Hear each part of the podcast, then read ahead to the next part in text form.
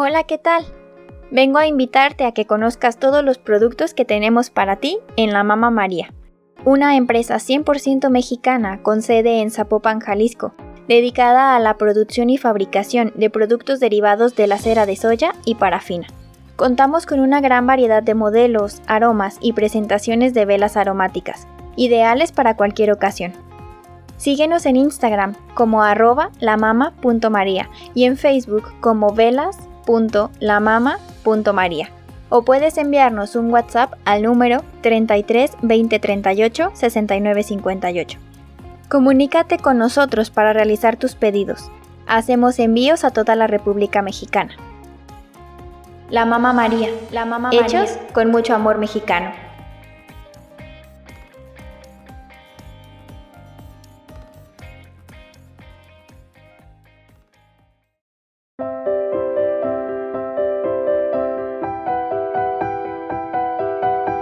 Esto es, esto es Lectores de Audios, Lectores de Audios por Monet Ponce.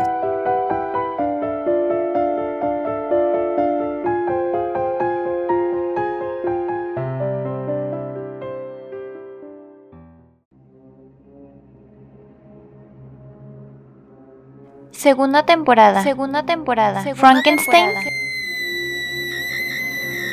De Mary Shelley.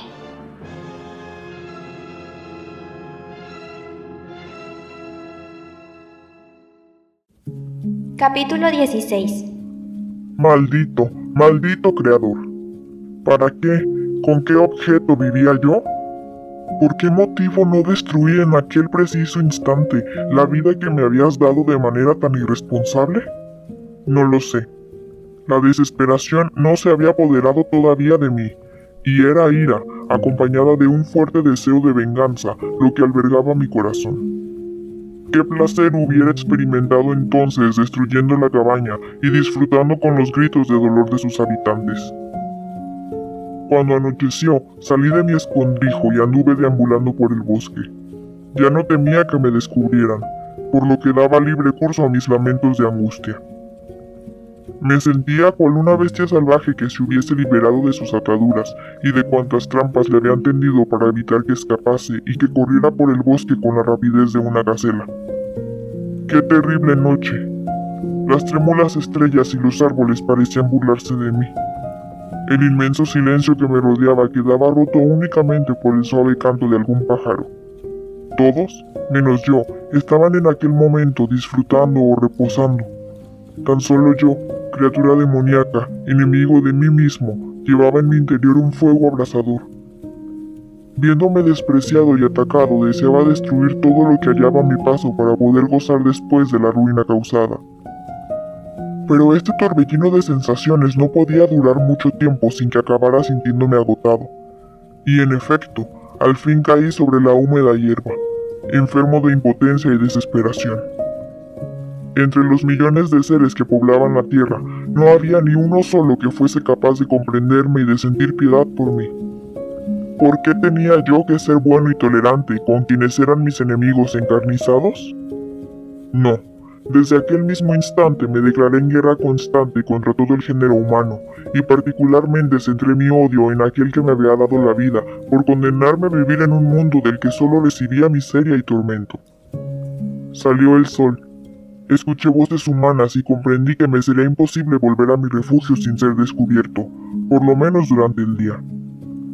Así pues me escondí en la espesura del bosque con el firme propósito de dedicar todo el tiempo que necesitase al examen de mi situación. La tranquilidad que exigía mi estado de ánimo me fue devuelta por la grata temperatura y el purísimo aire reinantes en el lugar donde me refugié. Y cuando consideré lo que había ocurrido en la cabaña, no pude por menos de reconocer la precipitación con que había obrado. Indudablemente había obrado con imprudencia. Era evidente que mi conversación había interesado al anciano, así como que la torpeza cometida al exponerme al horror de sus hijos había sido mayúscula. Lo mejor hubiera sido conseguir que el anciano de Lacey se familiarizase conmigo y luego dejar que, poco a poco, él mismo hubiese revelado mi vida a su familia, preparándolos para que yo pudiera presentarme ante ellos sin miedo. Creí que mis errores no eran irreparables y me dispuse a volver a la cabaña para hablar de nuevo con el anciano. Deseaba atraerlo hacia mi causa. Estos pensamientos me tranquilizaron un tanto, de forma que, cerca ya del mediodía, acabé por dormirme. No obstante, la fiebre que me consumía impidió que tuviera sueños agradables. La horrible escena del día anterior se reproducía constantemente en mi cerebro hasta que desperté agobiado. Era ya negra noche. Salí, pues, de mi escondrijo y busqué algo con que alimentarme. Cuando sacié el hambre dirigí mis pasos hacia el sendero que también conocía. El silencio más absoluto rodeaba la cabaña. Con gran cuidado me introduje en el cobertizo, esperando la hora en que la familia tenía por costumbre levantarse. Pero salió el sol y los habitantes de la cabaña todavía no habían aparecido por ningún lado. Pensando que una nueva desgracia se hubiese añadido a la anterior, empecé a temblar. El interior de la casa estaba a oscuras y no podía apreciarse ningún signo de vida. Aquella quietud me sumió en una agonía inenarrable. Al cabo de un rato oí unas voces muy cerca de la choza. No podía entender muy bien lo que decían porque hablaban en el idioma del país, que era distinto del de mis protectores. Luego vi aparecer a Félix acompañado de otro hombre, cosa que me llenó de desconcierto, ya que no le había visto abandonar la casa por la mañana. Esperé, devorado por la impaciencia y sin comprender la violenta gesticulación con que ambos hombres acompañaban sus palabras. Algún detalle me aclararía lo que estaba ocurriendo. ¿No ve usted, decía el campesino, que tendrá que pagar tres meses de renta y que además va a perder todos los productos del huerto? No quisiera aprovecharme de lo que no me corresponde y por este motivo le pido que reconsidere tan pronta determinación. No tengo nada que pensar, respondió Félix. No podemos bajo ningún concepto seguir viviendo aquí. La vida de mi padre ha corrido un grave peligro por todo lo que ya le he explicado. Mi esposa y mi hermana no sé si conseguirán reponerse del horror. Así pues, le ruego no me hable más de ello. Quédese con su casa y permítanos marchar. Al decir esto, Félix temblaba violentamente. Luego, los dos hombres entraron en la cabaña, permanecieron en ella durante un momento, y al final se marcharon. Nunca más volví a ver a un miembro de la familia de Lacey. El resto de la jornada permanecí escondido en mi refugio, abandonado a los sentimientos de congoja y desesperación que me habían asaltado. Mis protectores con su huida habían roto el único lazo de unión que me ataba al mundo. Por vez primera, el odio y la venganza que albergaba mi corazón corrían libremente por mis venas, sin que intentara detenerlas. Al contrario, me abandoné a ellas, y arrastrado por su ímpetu concebí ideas de destrucción y muerte. Sin embargo, cuando, a pesar mío, recordaba la agradable voz de Lacey, los dulces ojos de Agatha y la hermosura de Safi, las ideas de destrucción desaparecían para dar paso a un torrente de lágrimas que en cierto modo me servían de consuelo pero cuando por mi mente cruzaba otra vez la idea de que me habían abandonado, el odio me dominaba de nuevo y lo descargaba en los objetos que me rodeaban, puesto que no podía hacerlo sobre los seres humanos. A medida que la noche fue avanzando, acumulé toda clase de materiales alrededor de la cabaña y destruí toda la vegetación del huerto. Comenzó a soplar un fuerte viento que dispersó las nubes, alejando cualquier posibilidad de que lloviera y ejerciendo sobre mí una influencia maligna. Entonces, presa mi mente de una locura vengadora, encendí una rama seca de árbol, y habiendo perdido todo el control sobre mí mismo, empecé a danzar alrededor de aquella querida cabaña. Tenía los ojos fijos en el punto donde la luna iba a unirse con el horizonte. Por fin, cuando la luna se ocultó por el oeste, agité la rama encendida y comencé a gritar al tiempo que prendía fuego a la paja, al brezo, a la madera y a todo cuanto había amontonado cuidadosamente momentos antes.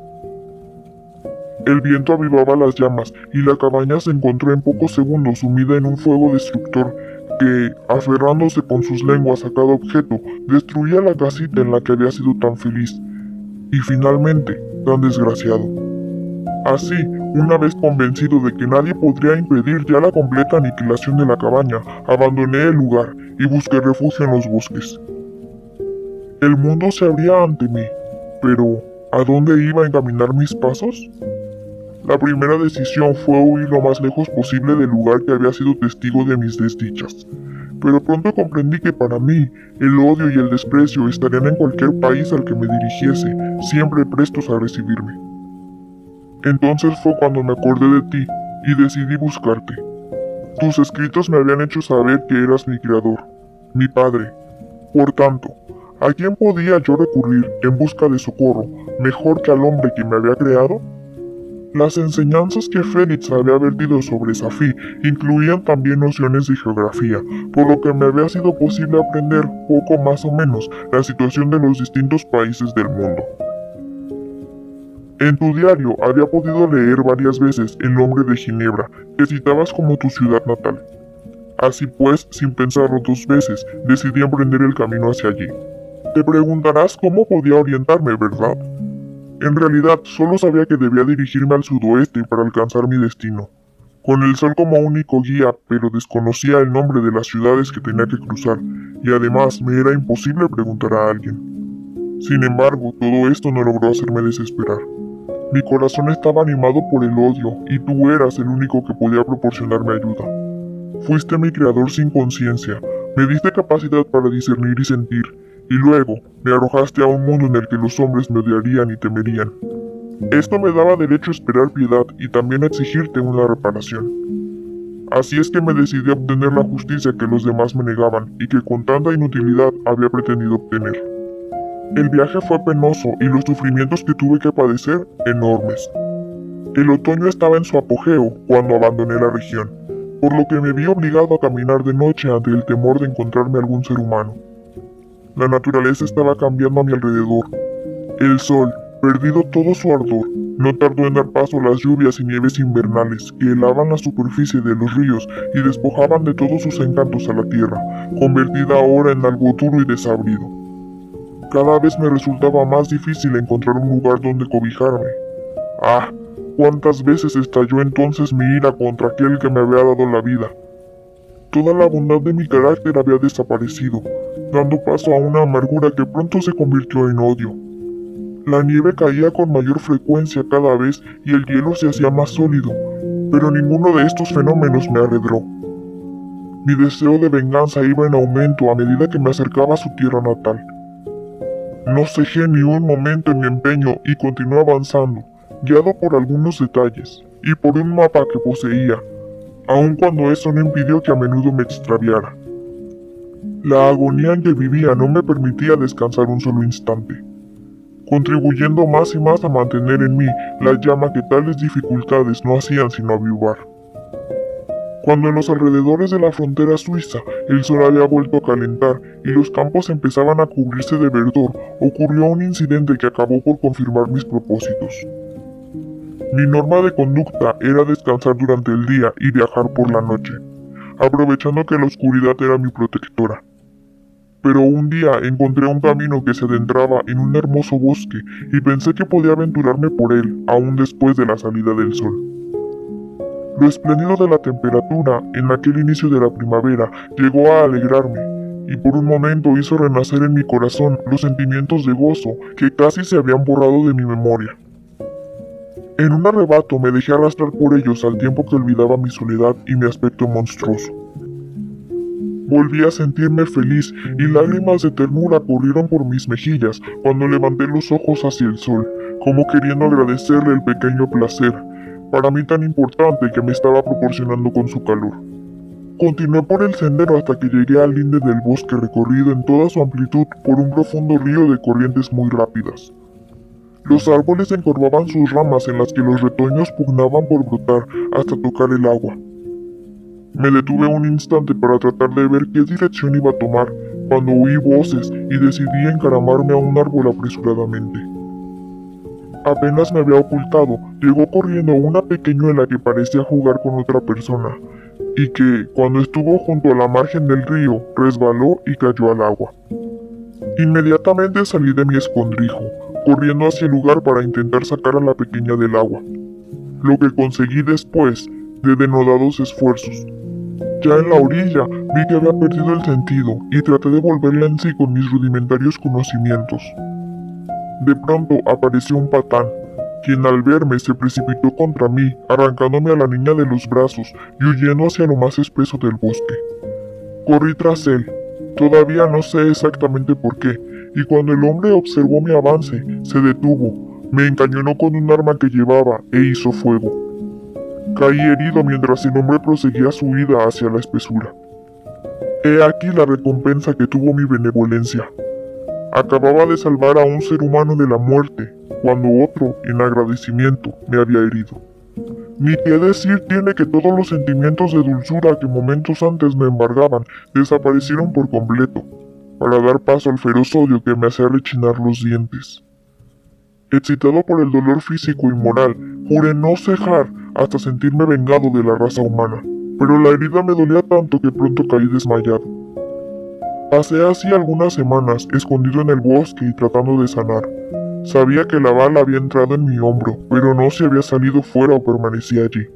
De todos modos, era igual. Tampoco tenía medio alguno para extraerla. Al dolor que sentía, se añadían la ingratitud y la injusticia que no me permitían hallar la serenidad necesaria en mi estado, sino que, por el contrario, despertaban en mí deseos de venganza, de una venganza que me resarciese de todo lo que había sufrido. Después de unas semanas, durante las cuales mi herida se curó, por fin pude reanudar mi viaje. El sol calentaba y la brisa primaveral soplaba dulcemente, pero ya nada mitigaba los sufrimientos de mi espíritu. Todo cuanto podía haberme causado placer se me antojaba un insulto, pues me recordaba que yo no podía disfrutar de ningún placer terrestre. No obstante, mi viaje estaba a punto de llegar a su fin. En efecto, al cabo de dos meses me encontré en las puertas de Ginebra. Cuando llegué, el sol casi se había ocultado por completo. Me dirigí, pues, hacia el bosque, con objeto de meditar la mejor forma de acercarme a ti. El cansancio y el hambre me oprimían tanto que ni siquiera observé la maravillosa escena que ofrecía el sol al ponerse detrás de las montañas del Jura. Me sentí invadido por un sueño liviano que vino a ahuyentar un poco mis tormentos, pero no tardó en ser interrumpido por la presencia de un hermoso chiquillo que había llegado corriendo hacia mí, lleno de vida y resplandeciente salud. Pensé que aquel niño era todavía muy pequeño para sentir prejuicio alguno, pues no había vivido todavía lo bastante como para saber diferenciar la belleza de los hombres de mi monstruosa fealdad, y tuve la idea de apoderarme de él y acostumbrarle a mi compañía. Si lo hacía, ya nunca más me vería forzado a estar solo. Instigado por este pensamiento, atrapé al chiquillo cuando pasaba por mi lado y le atraje hacia mí. Él, tan pronto me vio, se tapó los ojos con sus manos, y en su rostro vi expresado el profundo horror que le inspiraba.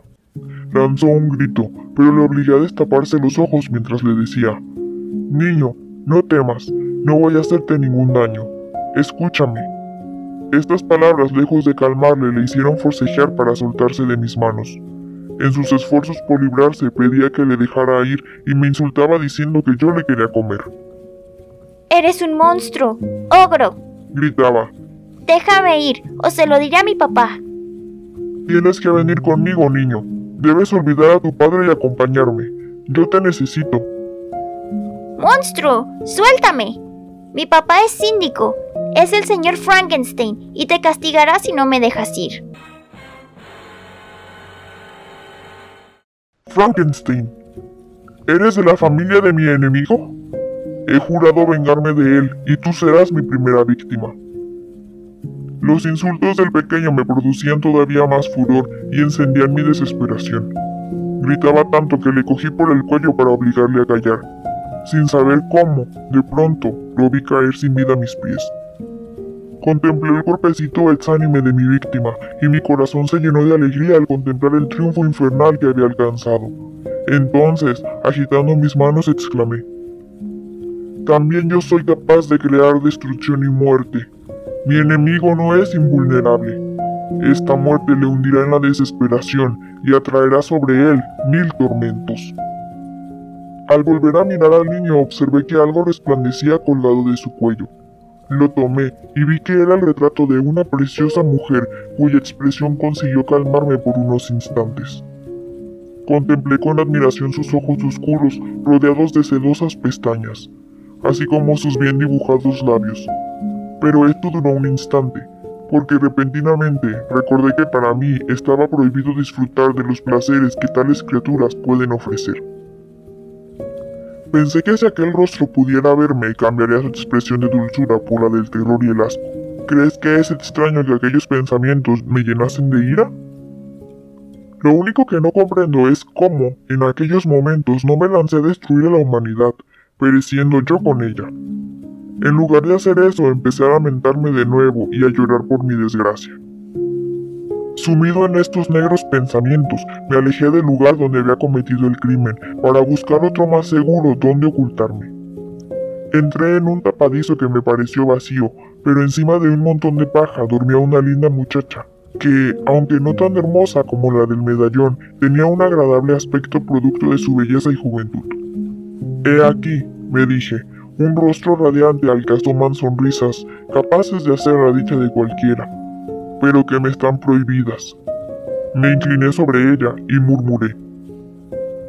Despierta, hermosa muchacha, tu amante está aquí. Daría gustoso su vida por obtener de tus ojos una mirada de amor. Despierta, amada mía. En aquel momento, la muchacha se agitó y esto provocó en mí un escalofrío de terror pues pensé que si despertaba, al verme gritaría de espanto. Incluso era probable que llegara a denunciarme como el asesino del niño. Por mi mente no asomó ni por un instante la duda de que quizá no obraría así. Hasta este extremo estaba seguro de que sería como todos los demás. Me desesperé, pero pronto renació en mí el ansia de venganza. Por esta vez no sería yo quien sufriría, sino ella haría que apareciese como autora del crimen que yo había cometido precisamente por estarme vedado al acceso al más sencillo placer de la vida. Sería ella quien pagaría por mi crimen, puesto que como mujer era la verdadera causa de que lo cometiese. Gracias a las lecciones de Félix sobre las sanguinarias leyes humanas, conocía el modo de crear la falsedad. Así pues, me incliné sobre la muchacha y coloqué en uno de sus bolsillos el retrato que quité al niño. Pasé varios días vagando por aquellos parajes, escenario de mi crimen. Dudaba entre buscarte o abandonar un mundo tan lleno de miseria. Finalmente llegué hasta estas montañas, por las que no he dejado de deambular, consumido por una pasión que solo tú puedes mitigar. No me separaré de ti hasta que me prometas realizar lo que te pido. Estoy completamente solo y me siento desgraciado. Ningún hombre quiere relacionarse conmigo, pero si hubiera un ser tan horrible como yo, estoy seguro de que él no se negaría a ser mi compañero, porque su misma soledad le uniría a mí. Así pues, mi semejante deberá tener los mismos defectos que yo. Tiene que ser de mi misma especie. Solo tú puedes crearlo. Hazlo.